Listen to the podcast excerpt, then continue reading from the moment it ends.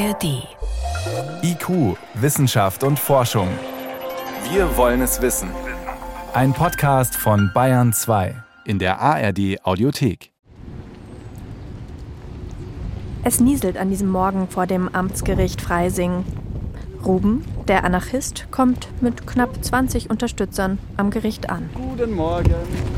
Und schön, dass alle hier sind. Die linksautonome Gruppe hält eine kleine Kundgebung ab. Ein Unterstützer hält eine kleine Rede. Wir wissen, dass wir Recht bekommen werden, einfach weil ähm, hier Handlungen notwendig sind und äh, weil ziviler Ungehorsam in dem Sinne auch ein demokratisches Mittel ist. Und deswegen danke für dein Engagement. Er meint das Engagement des Aktivisten Ruben, der heute wegen schwerem Eingriff in den Straßenverkehr und Nötigung angeklagt ist. Das könnte bis zu fünf Jahre Freiheitsstrafe oder eine Geldstrafe bedeuten. Charlie, heute im lila Hoodie, verteidigt Ruben. Aus Überzeugung übernehmen die AktivistInnen die Verteidigung selbst, obwohl die meisten Anwälte davon abraten. Charlies Ziel? Das als einen empowernden Prozess zu sehen und nicht vor Gericht zu sein und klein gemacht zu werden, sondern eben da rauszugehen und sich zu denken, okay, das ist jetzt kacke gelaufen, aber ich bin jetzt nicht eingeschüchtert. Weil genau das ist ja das Ziel von so einem Gerichtsprozess, dass man danach eingeschüchtert ist und nicht weitermacht. Die Gruppe hat vor, einen Freispruch zu fordern. Die Klimakrise rechtfertige ihre Aktionen, mache sie sogar notwendig. Die Aktivistinnen und Aktivisten der Klimabewegung überschreiten teils rechtliche Grenzen. Sie ordnen sich selbst in die geschichtliche Tradition des zivilen Ungehorsams ein. Wurde 2018 noch über das Schuleschwänzen von Fridays for Future diskutiert, sprechen wir heute über Nötigung, teils schweren Eingriff in den Straßenverkehr oder sogar das Bilden einer kriminellen Vereinigung. Wie reagiert der Rechtsstaat darauf? Dazu gibt es auch Einblicke aus der Wissenschaft. Inside Klimaprotest. Folge 3. Wie reagiert der Rechtsstaat? Der angeklagte Anarchist Ruben geht als einer der letzten durch die Glastür ins Gericht. Er muss sich wie alle anderen kontrollieren lassen. Ausweis erst einmal. Gibt es da eine Toilette drin? Weil sonst würde ich das vorher. Dann mache ich das, mach ich das vorher. Er zögert aber die Kontrollen hinaus. Da fliegt ja alles raus, die ganzen Gegenstände. Ach Jemini, das hat man uns auch unten mal sagen können, ne? Auf seinem Dokumentenordner steht Amtsgericht Freising, Pfui. Weil nicht, dass es irgendein Plakat ist, sondern das Plakate sind verboten. Da sind persönliche Daten drin und da, dann, dann hat das die Richterin zu entscheiden, dass sie Ja. das aufmachen. Ruben geht immer wieder in den Gerichtssaal, braucht dann doch noch etwas von draußen und kommt wieder in den Saal zurück. Die Richterin wirkt zunehmend genervt, genauso wie die Gerichtsmitarbeitenden. Lesen Sie die Verfügung da, ich hab das. Wo ist denn die Verfügung? Lesen wir durch, fertig. Alles, was Klebesachen und, und so weiter für uns. Ja, okay, dann äh, äh, Klebesachen, ja. Und Sachen Sie uns zeigen bitte. Warte, warte, warte, warte, warte, warte, warte, wir lesen das jetzt. Auch die Zeuginnen und Zeugen, die vor dem Gerichtssaal stehen, wirken angefasst. Ein Bauunternehmer, dessen Angestellte wegen der Aktion im Stau standen, ist besonders sauer. Auf die Abseilaktion und überhaupt auf das Auftreten der AktivistInnen. Das muss man anders klären und nicht so. Man nicht einfach unbescholtene Bürger in irgendwas reinziehen, das was sie nicht wollen. Und das finde ich nicht gut. Und das, was heute da vonstatten geht an dem Gericht, ist eine Verarschung des Gerichtes. Charlie, nach der Kletteraktion gestern und einer längeren Lagebesprechung am Abend davor etwas erschöpft, argumentiert anders.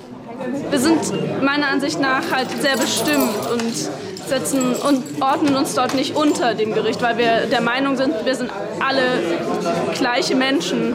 Das, da hat das Gericht nicht mehr zu sagen als wir und auch die Staatsanwaltschaft hat da nicht mehr zu sagen. Der Gerichtsprozess beginnt mit einer knappen Stunde Verspätung. Der Angeklagte Ruben sitzt jetzt vorne an der Anklagebank, seinen Dokumentenordner vor sich, Charlie als Verteidigung eine Bank hinter sich. Charlie hat sich unter anderem ein Hauptargument für die Freispruchforderung zurechtgelegt. Dass wir einen so großen Notstand haben, dass die Menschheit, der, der Fortbestand der Menschheit gefährdet ist, dass dabei Aktionen notwendig sind, auch provokative Aktionen. Die Klimakrise sei ein, juristisch gesprochen, rechtfertigender Notstand. Das Argument erklären die Aktivistinnen gerne so. Wenn man in einem See schwimmt und sonst ertrinken würde, dann gäbe es keine Strafe dafür, wenn man ein Boot klaut. Klingt vielleicht plausibel. Und dieses Argument hat auch wirklich schon für Klimaaktivistinnen vor Gericht funktioniert. Aber können die Aktivisten in dem Fall damit durchkommen? Ich heiße Jana Wolf, bin Juristin an einem strafrechtlichen Lehrstuhl an der LMU München und forsche dort zu dem rechtfertigen Notstand der Klimakrise. Jetzt nehmen die Aktivistinnen und Aktivisten immer das Argument des rechtfertigen Notstands. Also sie sagen, sie können eine Straftat begehen und die Klimakrise als Notstand rechtfertigt diese Straftat. Wie ist das einzuordnen aus Ihrer Perspektive? Also erstmal natürlich sehr verständlich, dass ähm, mit dem Notstand argumentiert wird, weil wir uns in einem globalen Klimanotstand befinden. Die EU hat den Klimanotstand ausgerufen, Kommunen haben den Klimanotstand ausgerufen. Das heißt also, das Wort Klimanotstand, diese Verbindung aus Klimanotstand, die ist schon gegenwärtig. Das sagt aber an sich noch nichts aus über die strafrechtliche Bewertung als rechtfertigender Notstand oder über diesen Rechtfertigungsgrund. Ähm, naheliegend ist die Argumentation aber in jedem Fall. Naheliegend, aber sehr unwahrscheinlich, dass die Aktivisten damit durchkommen meint die Juristin Jana Wolf. Wenn man sich die Urteile aus dem letzten Jahr anguckt, hat der rechtfertigende Notstand vor Gericht kaum verfangen. Es gibt bisher nur einen einzigen Freispruch des Amtsgericht Flensburg basierend auf dem rechtfertigenden Notstand. Und deswegen ist ja aktuell nach herrschender Ansicht und nach herrschender Ansicht in der Rechtsprechung dieser rechtfertigende Notstand nicht anwendbar. In Flensburg hatten Aktivisten und Aktivistinnen einen Baum besetzt. Warum wurde in Flensburg der rechtfertigende Notstand als Argument akzeptiert? Letztendlich ist das natürlich Entscheidung des Gerichts, Entscheidung hier der Richterin, die den rechtfertigenden Notstand angenommen hat.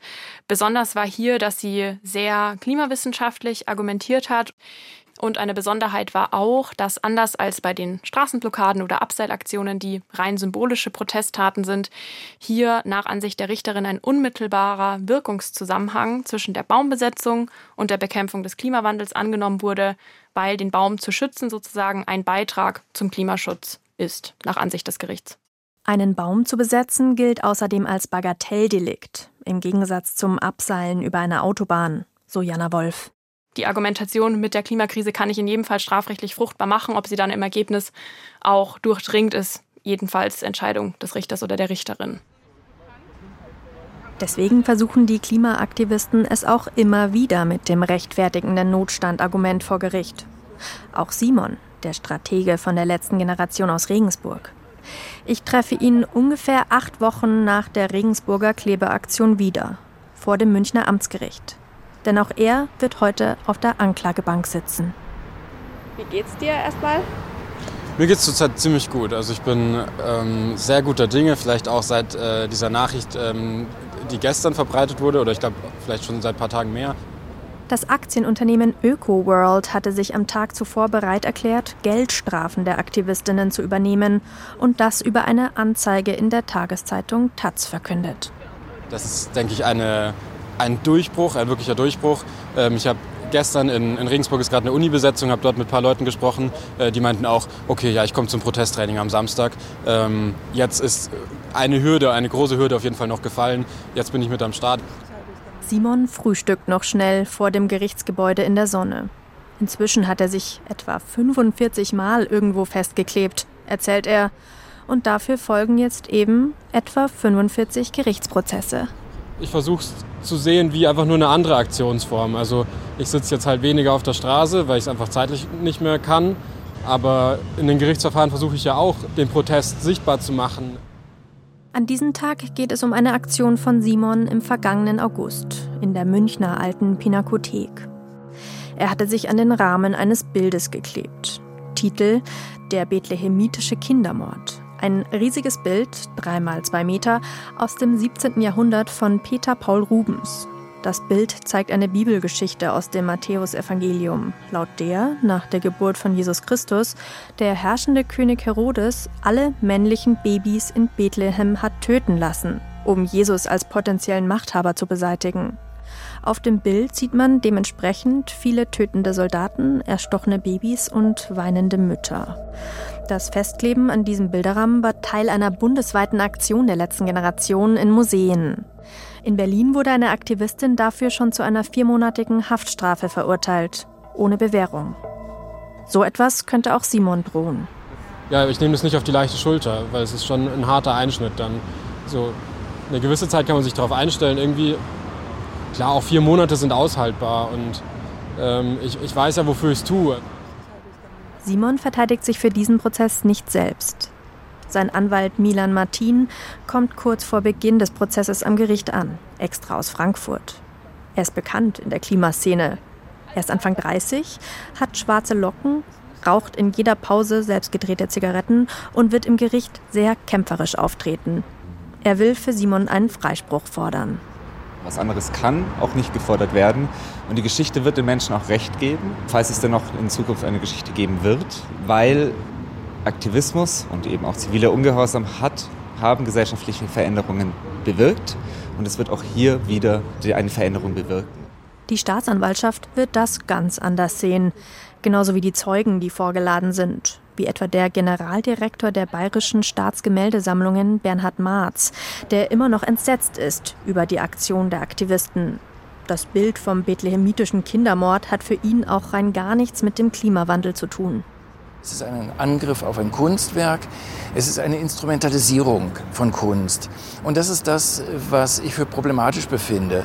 Und die Gefährdung von Grundstockvermögen des bayerischen Freistaates oder schlechthin von Kunst, also von Menschheitsvermögen, zugunsten appellativer Vorgänge, das halte ich für sehr problematisch. Der Generaldirektor des Museums, Simon, und sein Anwalt betreten das Gericht. Im Vergleich zum Anarchisten Ruben lässt sich Simon ohne Probleme kontrollieren und abtasten. Er wird auch mit dem Gericht kooperieren. Das meint er, als wir die Treppe zum Gerichtssaal hochgehen.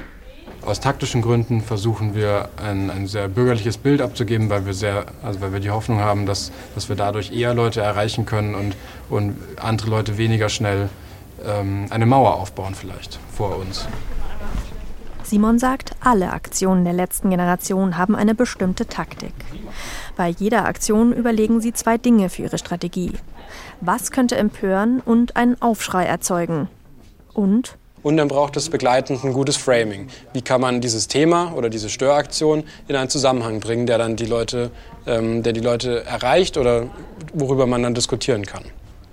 Als Simon vor dem Gerichtssaal angekommen ist, erklärt er, welches Framing sie sich für den bethlehemitischen Kindermord überlegt haben und interpretiert dafür den IPCC-Bericht.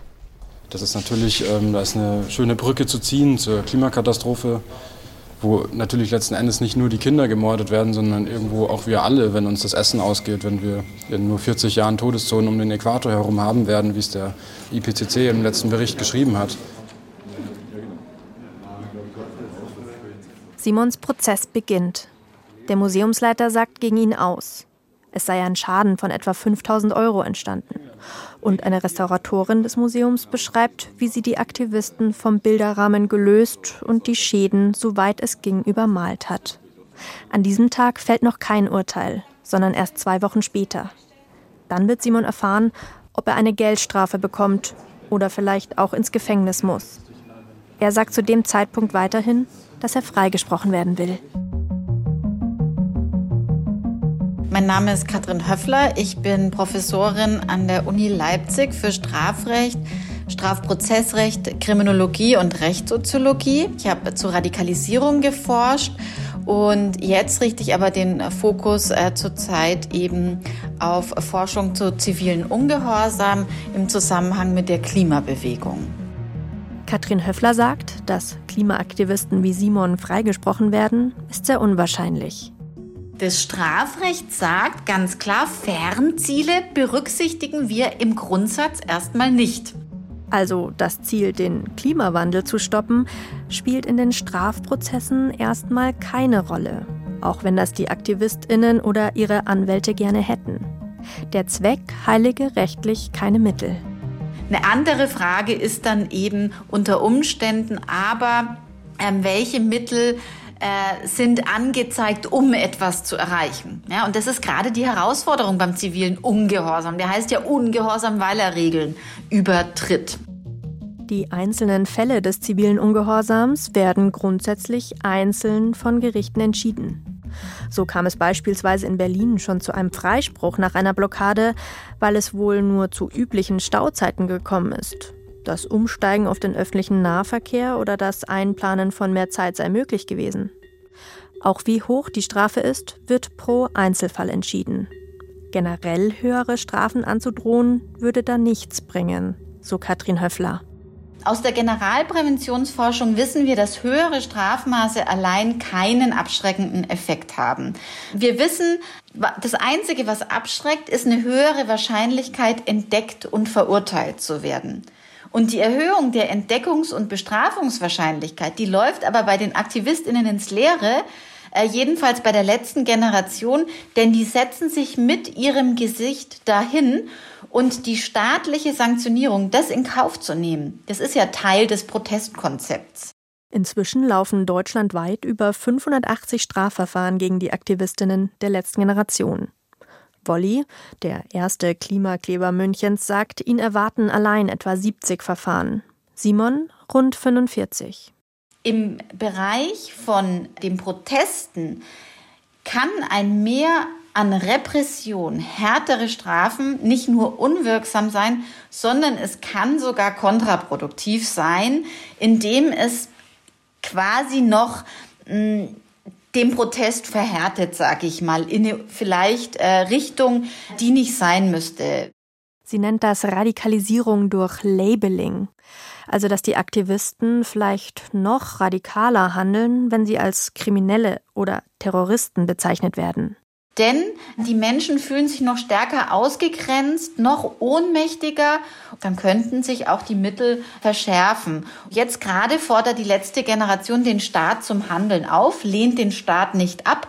Aber wenn man das Gefühl hat, man wird gar nicht gehört, nicht verstanden, dann könnte das natürlich auch in eine andere Richtung eine Spirale in Gang setzen. Zwei Wochen später vor dem Münchner Amtsgericht. An dem zweiten Prozesstag soll das Urteil für Simon, den Strategen der letzten Generation aus Regensburg, fallen. Er kommt in T-Shirt und kurzer Hose mit einem Jutebeutel über der Schulter. Schon längst hat der Aktienunternehmer von ÖkoWorld seine finanzielle Unterstützung für die AktivistInnen wieder zurückgezogen. Das war zwei, drei Tage ähm, auf Wolke 7 schweben, sag ich mal. Es kam zu viel Gegenwind weil enorm viel Hass und ähm, Druck auf ihn ausgeübt wurde und auf seine, seine MitarbeiterInnen ausgeübt wurde. Und in den letzten Wochen hat sich noch etwas bei Simon verändert. Dass ich seit einer Weile sehr in mir ruhe, was meine Überzeugtheit angeht. Also, ähm, dass ich mir sehr sicher geworden bin inzwischen, dass, es, ja, dass wir absolut an der richtigen Stelle arbeiten und dass das Thema, das auf jeden Fall bedarf, ähm, so intensiv daran ähm, zu rütteln. Im Gericht dann versucht sein Anwalt, den rechtfertigenden Notstand für die Sachbeschädigung zu argumentieren. Eine Expertin aufzurufen, die die Wirksamkeit von disruptiven Protest argumentieren soll. Aber die Richterin lehnt alle zusätzlichen Beweisanträge ab. Im Plädoyer argumentiert die Staatsanwältin, die Mehrheit der Bevölkerung sei gegen die Aktionen der letzten Generation. Die Aktivisten könnten Petitionen starten, Parteien bilden. Aber nein, man entschließt sich unter dem Deckmantel des Klimaschutzes Straftaten zu begehen, so die Staatsanwältin wörtlich. Die Aktivisten seien eine Minderheit, die sich über eine Mehrheit hinwegsetze. Auch die Sprecherin der Staatsanwaltschaft München, Juliane Grotz, sagt später, die Tat ist nicht gerechtfertigt, weil den Angeklagten mildere Mittel zur Verfügung stehen, um ihre Ansichten voranzutreiben. Wahrnehmung der Meinungsfreiheit, ähm, der Versammlungsfreiheit und es nicht erforderlich ist, Straftaten zu begehen. Die Staatsanwaltschaft fordert sechs Monate Haft für Simon, ohne Bewährung. Das gab es bisher so noch nicht. Der Angeklagte Simon scheint aber gelassen. Natürlich gibt es mildere Mittel, ich könnte zu Hause bleiben, aber da muss natürlich mitschwingen, dass es auch ein wirksames Mittel sein muss. Und ich finde jetzt bei der Aktion im, im, Museum, das ist ja schon eine sehr milde Aktion. Also da ist ja wohl kaum jemand geschädigt worden. Die Richterin sieht das anders und fällt das Urteil. Schuldig der gemeinschädlichen Sachbeschädigung. keine Haft, aber 2400 Euro Geldstrafe für Simon. Insgesamt ungefähr so hoch wie der Schaden, der entstanden sein soll. Die Richterin argumentiert zwar, es gebe die Notstandslage, die Klimakrise, aber zwischen der Klebeaktion und der Klimakrise gebe es keinen direkten Wirkungszusammenhang. Sprich, das Kleben helfe dem Klima nichts. Als Simon nach der Urteilsverkündung aus dem Gericht kommt, bespricht er sich kurz mit seinem Anwalt. Der zündet sich eine Zigarette an und sagt dann, er sei enttäuscht vom Urteil. Eine Haftstrafe wäre bewegungstaktisch besser gewesen. Der verurteilte Simon sieht das ähnlich. Ja, Gefängnis wäre im Blick auf die Sache besser gewesen, weil dann äh, wieder eine Debatte hochbrandet. Dann gibt es Zeitungsartikel wieder darüber, dass, dass jetzt jemand für sechs Monate ins Gefängnis gekommen ist. Kannst du mir nicht sagen, dass du jetzt äh, enttäuscht bist, dass du nicht ins Gefängnis kommst? Es ist total schwierig. Ich bin da in einem Zwiespalt. Also taktisch, wenn, wenn man jetzt hier den, den Taktik-Simon hat und hier den Simon als Mensch einfach, der auch Ängste hat, dann würde dieser Simon sagen, ja, hätte sie mal ordentlich draufgeschlagen. Und dieser Simon so, oh, bin schon froh. Der Gerichtsprozess in München ist zu Ende. Der Prozess im Amtsgericht Freising mit den linksautonomen Aktivisten, dem Anarchisten Ruben und Charlie, hingegen zieht sich. Wichtige Zeugen sind krank. Ein anderer Zeuge wurde aufgrund eines Missverständnisses eingeladen. Er stand in einem ganz anderen Stau einige Kilometer weiter weg am gleichen Tag. Nach der Mittagspause entscheidet die Richterin dann, der ganze Prozess wird bis auf weiteres ausgesetzt. Denn es muss noch nachermittelt werden, erklärt auch der Sprecher des Amtsgerichts Freising. Es müssen noch äh, Fragen geklärt werden, wer zum Beispiel der erste Zugriffsbeamte war etc. Da muss man erstmal schauen, nach Dienstplänen etc., wer das war. Also September 2021 war der Vorfall und jetzt weiß man immer noch nicht, obwohl schon der erste Verhandlungstag war, wer der erste Polizeibeamte war, der vor Ort war. Ja, so ist es. Der Prozess scheint im Sand zu verlaufen. Auch drei Monate nach ihrer Gerichtsverhandlung haben die linksautonomen Aktivisten nichts mehr vom Gericht gehört. Doch dafür kommt für die letzte Generation der Hammer. Wolli, der erste Klimakleber Münchens, ist gerade in Berlin. Am Tag zuvor hat er eine Autobahn, die A100, blockiert, fast fünf Stunden lang. Deswegen schläft er morgens erstmal lang, hat sein Handy aus. Tja, und dann war ich in der Früh auf, denke mir, ah ja, gut, ausschlafen, ah, vielleicht sollte ich doch mal ins Handy gucken und äh, während das hochfährt, ist die erste Nachricht irgendwie was mit Hausdurchsuchung. Äh, was, Hausdurchsuchung? Ja, und dann habe ich so langsam gemerkt, okay, bei Claudi war ja Hausdurchsuchung. Claudi ist seine Freundin, bei der er in München lebt.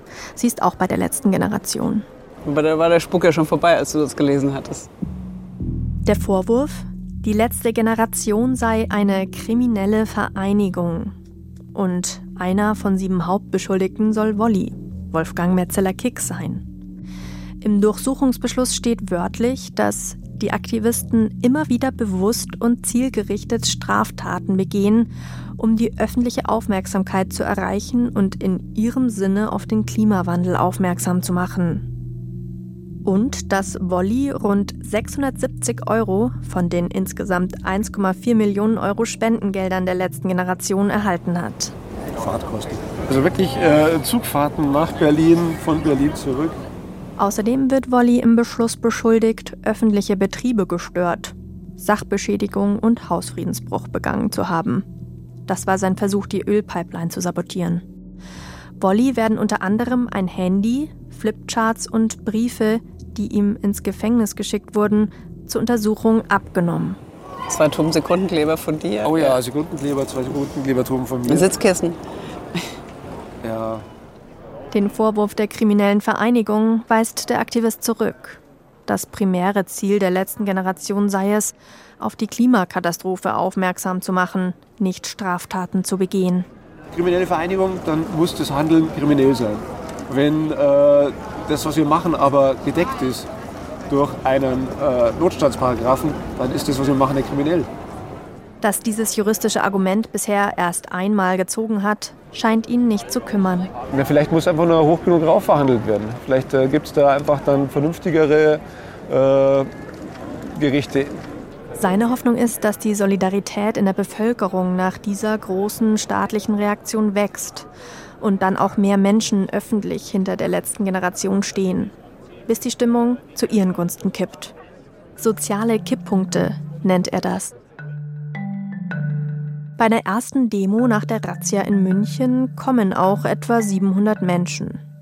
Die letzte Generation sagt außerdem, sie ändern jetzt ihre Strategie, wollen ab jetzt mehr gegen Reiche vorgehen.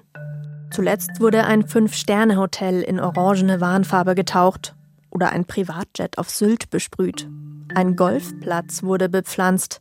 Außerdem veranstaltet die Gruppe jetzt auch immer mehr klassische Demonstrationen. Bei der zweiten Demo nach der Razzia in München ist auch Wolli dabei. Wir werden natürlich auf die Art und Weise auch mehr Leute an den friedlichen zivilen Ungehorsam heranführen, weil, naja, es ist jetzt was anderes als eine normale Demonstration. Die Demonstration ist nicht angemeldet. Aber es ist jetzt dann auch nicht so eine große Hürde wie eine Straßenblockade. Und bei manchen funktioniert das auch. Zum Beispiel bei der 31-jährigen Jessica, die zum ersten Mal bei einer letzten Generation Demo dabei ist. Weil man sich, glaube ich, nicht mehr leisten kann, nichts zu tun und ähm, weil die Politik nicht handelt und ja, weil sie gegen die falschen Leute vorgehen und ähm, ja, von ihrem eigenen Versagen ablenken. Oder eine Mutter mit ihren zwei Kindern, die die letzte Generation bewundert und froh ist über das niedrigschwellige Angebot, wie sie sagt, weil sie sich eigentlich gern selbst festkleben würde. Ich kann aber einfach selber nicht mit meinen, ich bin alleinerziehend mit meinen Kindern nicht auf die Straße festkleben und will die unterstützen und bin sehr froh, dass es, dass es die Möglichkeit gibt, mitzulaufen. Laut Polizeischätzungen sind es aber etwa nur 100 Menschen, die bei der zweiten Demo nach der Razzia in München langsam und ruhig durch die Straßen ziehen. Bei der dritten sind es etwa 85 Menschen. Ob Wolli und die anderen sechs Aktivisten als kriminelle Vereinigung verurteilt werden, das werden Gerichte entscheiden. Ob die Aktivisten weitermachen, hänge auch vom Zustand der Klimakatastrophe ab, so Simon, der Stratege der letzten Generation aus Regensburg. Macht gar keinen Sinn, ewig weiterzumachen. In 10 bis 20 Monaten ist, ist die Entscheidung eigentlich durch. Also ob wir den, den Weg eingeschlagen haben, wo wir noch die Option haben, dass wir weiter auf diesem Planeten leben können, oder ob wir diesen Weg nicht eingeschlagen haben. Charlie klettert weiter aktivistisch und lebt in der Waldbesetzung. Und der Anarchist Ruben will VW in Wolfsburg unterwandern. Die sollen keine Autos mehr bauen, sondern Straßenbahnen und das Management wird abgesägt und wir übernehmen den Laden als ArbeiterInnen geführter Kollektivbetrieb. Wolli, der erste Münchner Klimakleber, denkt auch nicht ans Aufhören. Als ich in der Sommerhitze in München an der Universität vorbei in die Arbeit fahre, sehe ich ihn zufällig. Die Gegenspur ist gesperrt. Und da sitzt Wolli. Er hat sich mal wieder festgeklebt.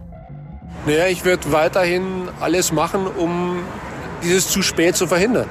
Erst wenn es zu spät bei mir so massiv anklopft, äh, dass ich es einfach akzeptieren muss, werde ich halt auch irgendwann vielleicht nur noch mit dem Schild am Straßenrand stehen und akzeptieren, dass es zu spät ist. Wenige Tage später wird ihm klar, dass sein Telefon von der Polizei abgehört wurde. Der Rechtsstaat hat nochmals reagiert. Bolly schickt mir eine Nachricht. Es sei schwer, nicht zu resignieren. Und er schreibt, bitte, bitte thematisiere die Klimakatastrophe. Darum gehe es doch. Und nicht um die blöden Methoden, die notwendig seien, um überhaupt noch gehört zu werden.